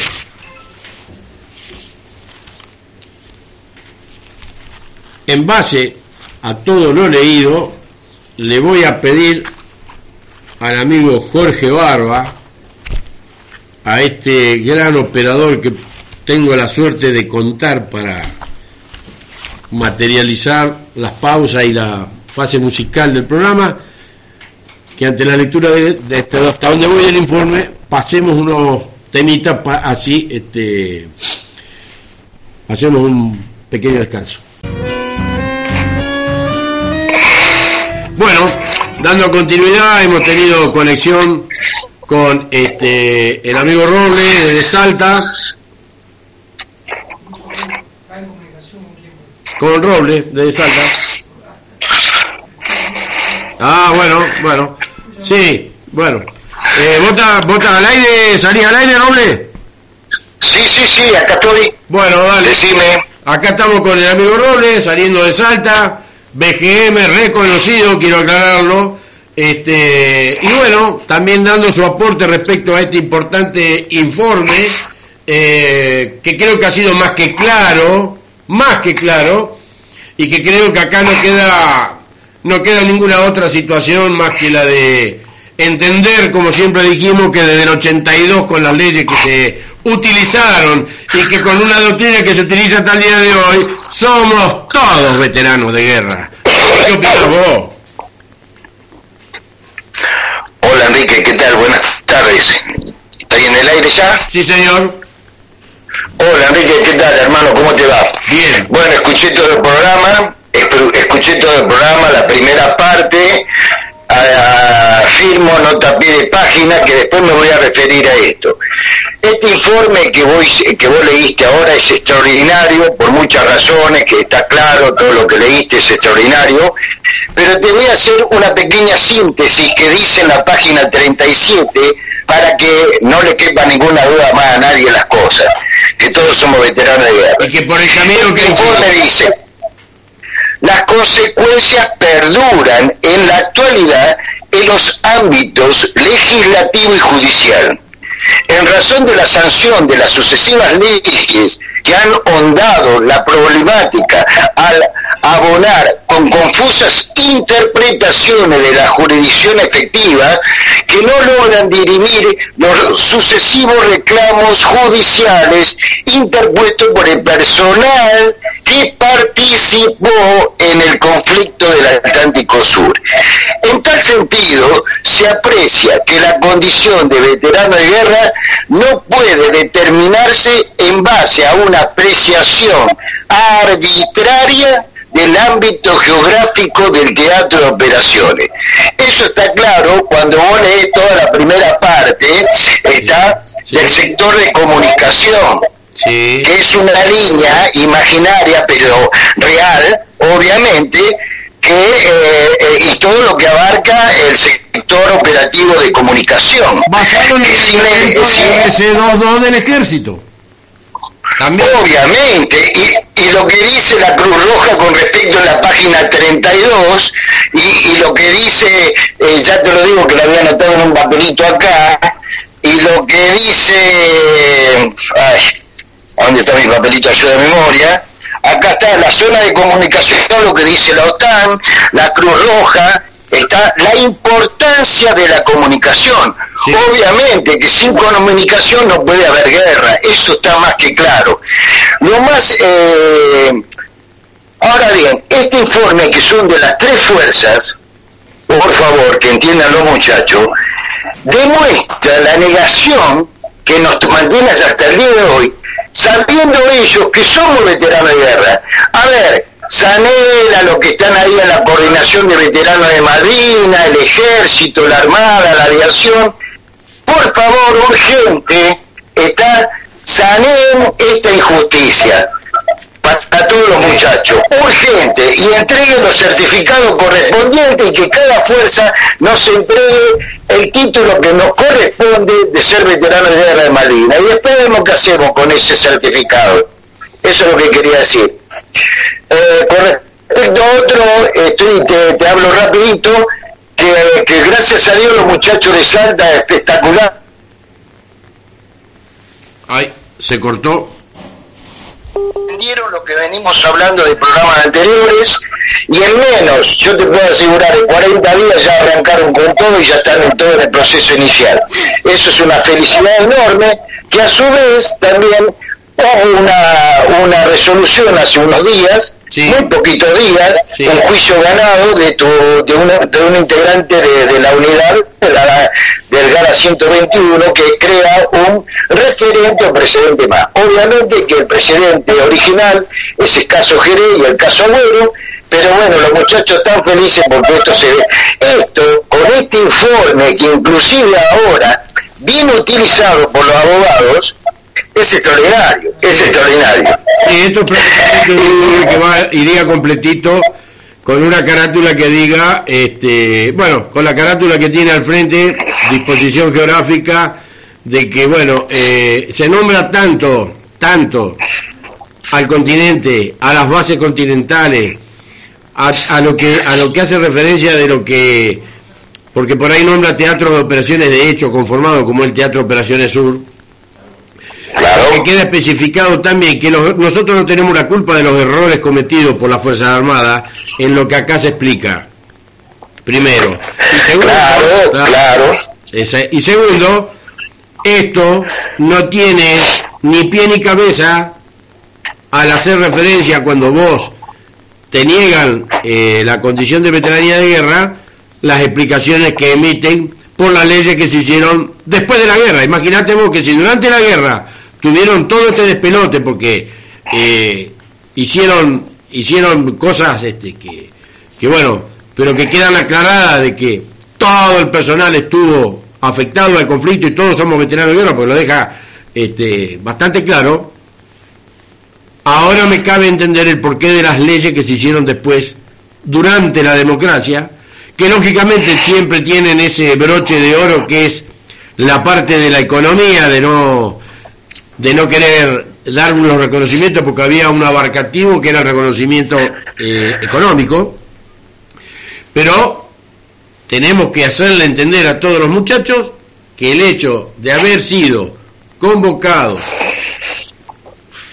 al, a, a, los que quedaron, quedaron, y a los que fuimos reincorporados como reserva de las Fuerzas Armadas, fuimos movilizados fuimos desplegados y fuimos a ocupar cada uno las posiciones donde debían cumplir su rol de combate. Más claro acá, imposible. Ahora, llega un momento que te cansa redactar la cantidad de veces que se nombran las bases aéreas y aeronavales, por la cual yo no puedo entender que un gobierno, o cualquier gobierno de lo que pasó, o el gobierno actual, no tenga la predisposición, no quiero, no quiero sobrepasarme, eh, de que leyendo informes de este tipo eh, no tomen conciencia, no tomen conciencia de la verdadera realidad histórica de lo que fue el conflicto del Atlántico Sur. ¿eh? Obviamente, obviamente. Y vos sabés que leyendo el informe este, en la página 32, ahí dice que de Río, de Río Gallegos se atacaban con el A4B está a, la, a, la flota. O sea, esta negación, por eso lo puse en mi expediente, pero esa negación constante que este, este, este conjunto, porque es un conjunto, un informe de las tres fuerzas, lo saben y lo niegan. Entonces, yo para mí eh, voy a trabajar sobre la negación de esta, de esta de este, de este, de este, de este trabajo que a los chicos que, que perdieron está con el agravante de ocultamiento de prueba, porque acá vamos por lo que vos estás diciendo, está clarísimo la participación de nosotros. Si ellos lo saben, hasta el día de hoy nos joden con un certificado. Señores, lo están sabiendo. Entonces vos, Ejército Argentino, o la Fuerza Armada, o el Ministerio de Defensa, me están negando la condición cuando vos mismo acá en tus informes internos, hechos por los más altos grados tuyos, dicen que lo soy. Pero vos externamente no me quiere dar el certificado. Esto es, esto es algo que hay que trabajar para más adelante, muy importante, porque esto es un informe terrible que después se supone que el sábado que viene, si podés leer la segunda parte o terminarlo, estaría genial para todos los muchachos. Claro, porque si uno va hoy a la Escuela Superior de Guerra Conjunta de la Fuerza Armada y le han enseñado esto, lógicamente que si yo hablo con cualquiera de los que están estudiando en estos momentos, haciendo sus carreras militares, y yo voy y me presento para dar una charla explicando todo lo contrario a lo que está acá, me van a preguntar, pero entonces, ¿qué carajo hicieron? Si estamos hablando de que la doctrina del 82 se sigue sosteniendo hasta el día de hoy, salvo algunas partes puntuales, la doctrina de organización y conducción para la guerra es exactamente la misma. Exactamente, y es, una organización mundial, porque fueron a ver cómo se manejaba Chile, cómo se manejaba Inglaterra, cómo se manejaba la OTAN, cómo se manejaba la Cruz Roja. Y es todo coincidente. Hoy. Y es todo Exactamente. Hasta el día de hoy. Pero antes que se antes que terminemos el programa, sí. yo te iba a decir acá, acá habla Rambito. acá habla Rambito, te iba a decir. Ah, sí, sí en la primera parte que vos hiciste esta aclaración perdiendo tiempo cuando podríamos estar leyendo cosas importantes y trabajar por los muchachos como lo estamos haciendo. El que calle otorga por eso hay que aclarar. no, sí, sí, sí, te rompe las pelotas. Hablando, a mí también me rompió las pelotas, ¿me entendés? ¿Quién carajo son? Aparte no entienden estos muchachos que nosotros seguimos trabajando, aún reconocidos. Exacto. Hola aún reconocidos. Sí, señor. Hola, seguimos trabajando por los muchachos y gracias a Dios los muchachos nos reconocen y nos apoyan. Ya te dije, hasta pucho me regalan y, me, y me han tirado una chirola de mango los muchachos por el reconocimiento, tomás para la cerveza de mil para los puchos. Hasta me han traído puchos porque reconocen, reconocen, primer punto, yo reconocido para qué tengo que seguir peleándome con la gente, eh, eh, eh, creando enemigos al pedo. Y sobre todo estos tontos, idiotas, que aún no ganaron y espero que ganen, Dios quiera que ganen, en vez, cuando uno se le dio la mano, un apoyo, etcétera, etcétera, y se le dijo, no, esta postura no lo comparto, ya nos ponen de enemigos, ya nos chicanean, ya nos dicen boludeces, no, no, dejate de joder. Hablan de traición y los traidores son ellos, hablan de la Biblia, de Dios, la puta que lo parió, y comen, como vos decís, comen diablo, comen santo que hagan diablo. No, ya te rompen las pelotas.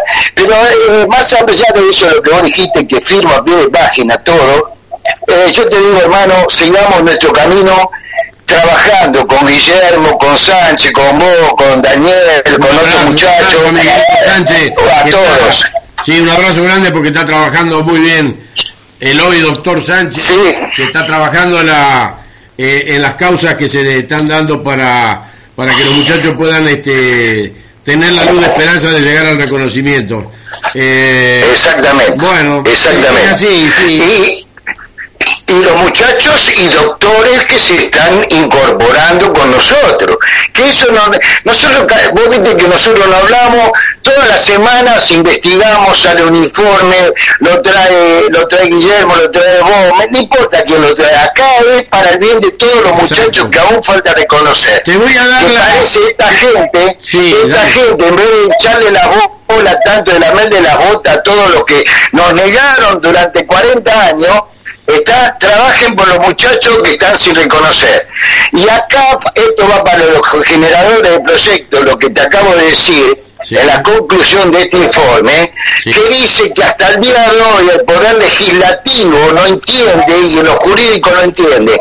Bueno, dígale a los diputados, senadores, concejales que lean un poquito que mal no le va a hacer bien, no le va a hacer mal, ¿me entendés? Que lean, que le va a hacer bien hay una frase que dice que leer no engorda, así que pueden leer tranquilo e interiorizarse que no le va a hacer mal a la salud. Te voy a, te voy a dar una opción. Vos tenés el informe a mano. Sí. Página 42. Sí, sí, sí. Página 42. Ahí voy, voy, voy, voy, voy, voy. Dame. Anexo 42. Ahí estoy, estoy llegando. Anexo 2, orden de operaciones número 8, 182 del comando del cuerpo 5 de ejército 21 de abril. Sí, acá la, acá la tengo. sí, sí, acá la tengo. para que lo leas y para que termine. Así terminamos el programa con el último eh, sablazo con respecto a lo que pueda quedar para el sábado que viene, pero prácticamente creo que hemos leído gran parte, que la vamos a acoplar con otra con otras partes que tengo de otros informes más o menos este, también hechos en esta misma situación, pero te dejo esta parte para que la leas entera. Sí, y otra cosa, no confundan, porque hay gente que confunde el informe Chevalier con el informe Rattenberg, con este informe y con otro informe, ¿viste? No sé, confunden todos los informes. El, el diario de el quinto cuerpo de ejército y el Rattenberg no hay listado de personal. Exactamente, y aparte el informe Rattenberg es del informe Chevalier. Exactamente, y el informe Rattenbach fue un análisis de a ver cómo, se, cómo actuaron los altos mandos. ¿Está? Exacto. Bueno, origen del, origen del Estado Mayor General del Ejército Buenos Aires, Capital Federal, desde el día primero de, de mayo del 82, Comando Jefe del Ejército, EMG Jefe 3 Operaciones número 110 barra 57 barra 82 por resolución del Comando Jefe del Ejército complementaria a la siguiente orden. 1. Situación. A. Conflicto con el Reino Unido se ha concretado en un enfrentamiento bélico. B. No se descarta la posibilidad de una eventual participación de la República de Chile. 2. Misión. El ejército argentino, a partir de la recepción del presente mensaje, ejecutará la movilización de elementos y el despliegue estratégico de parte de sus medios para estar en las mejores condiciones de enfrentar un probable conflicto entre los dos bandos o frentes. 3. La ejecución. A Concepto de operación. La operación consistirá en la movilización, complemento y creación de determinados elementos y despliegue de los elementos asignados al TOS. B.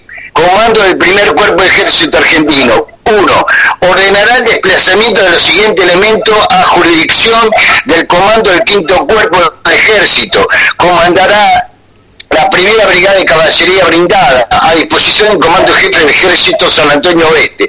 Dos, procederá a movilizar conforme a lo determinado en la parte de 1981 los siguientes elementos. RI 201, Regimiento de Infantería 206, RI 202, Batación Arenales 104, K23, eh, bueno, 101, mano de obra. Hasta, eh, vamos a ir hasta ahí y yo te voy a complementar la última parte del programa con el anexo, porque ahí nombran un montón de unidades que están en el quinto cuerpo de ejército que las podemos después especificar para muchos que creen que su unidad no participó. Pero en el anexo 2, en el anexo 2, si te fijas en la página 42 dice, Resulta de interés los siguientes párrafos contenidos las actitudes de situación, misión y ejecución. Situación. El comando del quinto cuerpo elaboró el plan de campaña esquemático 182 para defender el litoral marítimo y sus medios se encuentran en apresto proporcionando vigilancia sobre la costa. El todo está completando sus aprestos y niveles de abastecimiento, pero requiere el apoyo de las terminales aéreas y navales del continente. En la misión, el quinto cuerpo ejecuta la vigilancia y eventual defensa del litoral marítimo en protección interior de su jurisdicción para mantener la integridad territorial a fin de contribuir al logro de los objetivos fijados por la estrategia militar. En la ejecución dice que la operación consistirá en la vigilancia y eventual defensa del litoral marítimo con esfuerzo principal de la agrupación Comodoro Rivadavia y esfuerzo secundario la agrupación segundo eh, componente de la agrupación Treneo y sector costero Brigada 1 Mecanizada 11, manteniendo como reserva eh, al escuadrón blindado de tanque 8 y 1 y compañía de infantería RI5. La vigilancia del litoral marítimo de cada jurisdicción se, hará para rechazar eh, y aniquilar efectivos que ejecuten acciones sobre objetivos costeros, B. Mantener la zona y objetivos que aseguren la continuidad de la corriente logística y mantenimiento del apoyo aéreo en las operaciones que se desarrollan hacia las Islas Malvinas. Máximo empleo en las operaciones ofensivas para desgastar y o rechazar eh, posibles penetraciones. Cuatro, la continuidad de la protección de los objetivos del potencial nacional y militar, el control de la actividad de los residentes y los infiltrados chilenos y británicos. La ejecución se realizará en dos fases, la segunda de las cuales será a partir del momento que se produzca la acción ofensiva por parte de elementos de la flota británica hasta el rechazo de la jurisdicción. Según surge del siguiente anexo, eh, las agrupaciones fueron destacadas en Bahía Blanca, Comodoro Rivadavia, Trelew para ambas fases, agrupación segundo cuerpo Segundo componente, Cuerpo Ejército 5 Bahía Blanca, Agrupación Comodoro Rivadavia, Agrupación Treleadu y los elementos de la Brigada de Infantería Mecanizada 11. Bueno, esto Sí, para hacer un perfecto. remate.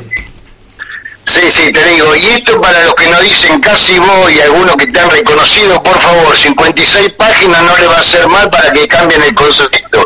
Si lo hacían por ignorante o HP, ya bueno, ya después de leer esto ya queda a criterio de personal de cada uno. Bueno. No, eh, ya estamos en el cierre. Sí. Eh, no te quiero sacar más tiempo, como siempre vivo a la parte, como siempre, un excelente programa, hermano. Dale, Después la seguimos. Dale, vamos a continuar dale, con la lucha, mandando como siempre Sí, un por supuesto. a todo el grupo de Y esto es- muchachos que, que estamos en esta, que, que hemos armado ahora esto con seriedad y con, y con, podemos decir, con un poquito de prestigio, ¿no? Porque estamos operando eh, dos, dos BGM que nos costó mucho, hemos llegado, mientras que otros hablan y todavía están a la vuelta, o están más Sí, preocupados sí. por lamer, eh, por lamer culo a personas que sin desmerecer su acción guerra no dejan de ser parte de lo que nos rechazó durante 40 años. Sí, sí, sí. Eh, y me da por la bola soportar que ganamos de suerte, me da por la bola ganar que ganamos de suerte, que esto y que lo otro. No sea, Sí. no sean ignorantes, me explico. Y, estamos trabajando para que todas estas cosas ahora sean muchísimo más fácil para nuestro hermano que aún está sin reconocer. Dale, Roble, dale. Dale, Enrique, un abrazo grande, saluda a Jorgito ahí, a todos los muchachos. Te manda pulgar para arriba. Gracias, gracias por participar. Bueno, Dale. Y a Clemente también, a Clemente también, abrazo. dale, dale, que lo hemos encaminado para que llegue a lo que le quitaron, al, al derecho adquirido que le quitaron. Así que bueno, a toda la audiencia un saludo grande. Como todos los sábados, 1982 prohibido olvidar. Un programa en serio sobre la, el contexto histórico de la guerra del Atlántico Sur. Quien les habla, su conductor, Enrique Mangol, BGM, junto al operador Jorge Barba, le manda un saludo muy grande a toda la audiencia y un fuerte ¡Viva la Patria!